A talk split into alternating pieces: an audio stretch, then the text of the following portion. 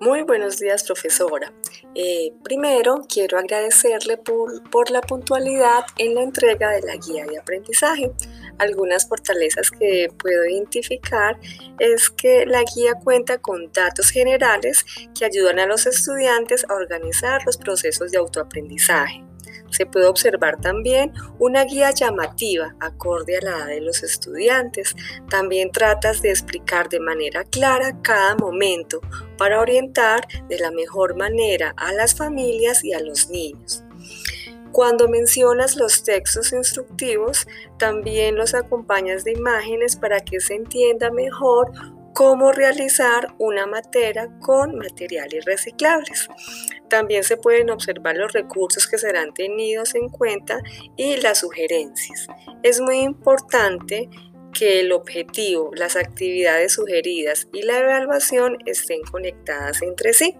Aparece de forma explícita las fechas y los canales de comunicación que serán tenidos en cuenta para que el docente realice la respectiva realimentación. En la introducción, motivas también a los estudiantes a cuidar la escuela, se presentan los recursos y se brindan las orientaciones generales.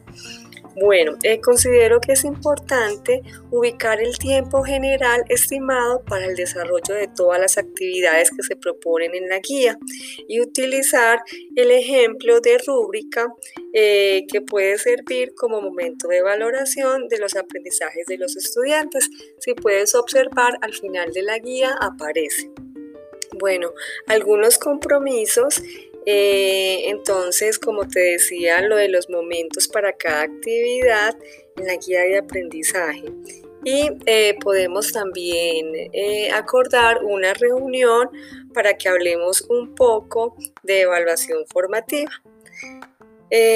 rescato enormemente que desde las necesidades, en este caso en el estado de la escuela, surjan guías de aprendizaje para potenciar el sentido de pertenencia, la estructura de los textos instructivos y también la importancia de reciclar. Em, también observo que ya reconoce la estructura de la guía y que siempre, siempre tienes en cuenta las sugerencias que la tutora te realiza. Bueno, muchas gracias profesores. Si tienes alguna duda, con gusto nos podemos comunicar.